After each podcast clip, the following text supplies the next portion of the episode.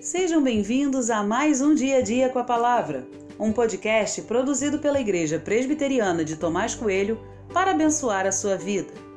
O título de hoje é É Preciso Seguir Adiante e tem por base o texto de Josué 1, 1 e 2, que diz: Depois que Moisés, servo do Senhor, morreu, o Senhor falou a Josué, filho de Num, auxiliar de Moisés, dizendo: Moisés, meu servo, está morto.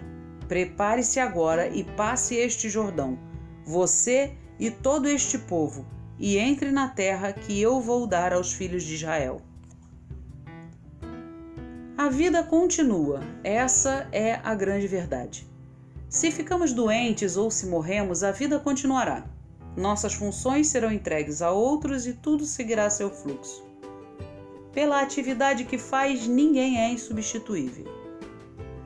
Somos insubstituíveis enquanto pessoas. Ninguém é igual ao outro. Somos todos diferentes e bem diferentes. Por mais que tenhamos semelhanças, Deus nos fez únicos. Nesse sentido, todos nós somos insubstituíveis. Mas nossas funções não são assim. Olhe então para o exemplo de Moisés. O texto de Deuteronômio 34 se encerra dizendo que nunca mais houve um homem como Moisés. Ele, enquanto pessoa, era insubstituível. Ninguém conseguiu fazer o que ele fez diante de Deus. Mas ele morreu e suas funções precisavam ser realizadas. A vida precisava continuar. Muitas vezes durante a vida nos deparamos com essa triste e dura verdade. Precisamos seguir em frente, assumir as funções de alguém que partiu. Não é tarefa fácil, mas é necessário.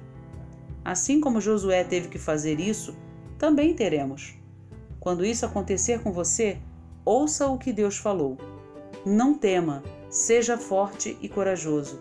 Eu estou contigo. É preciso olhar para frente e seguir com a vida, mesmo diante de uma grande perda.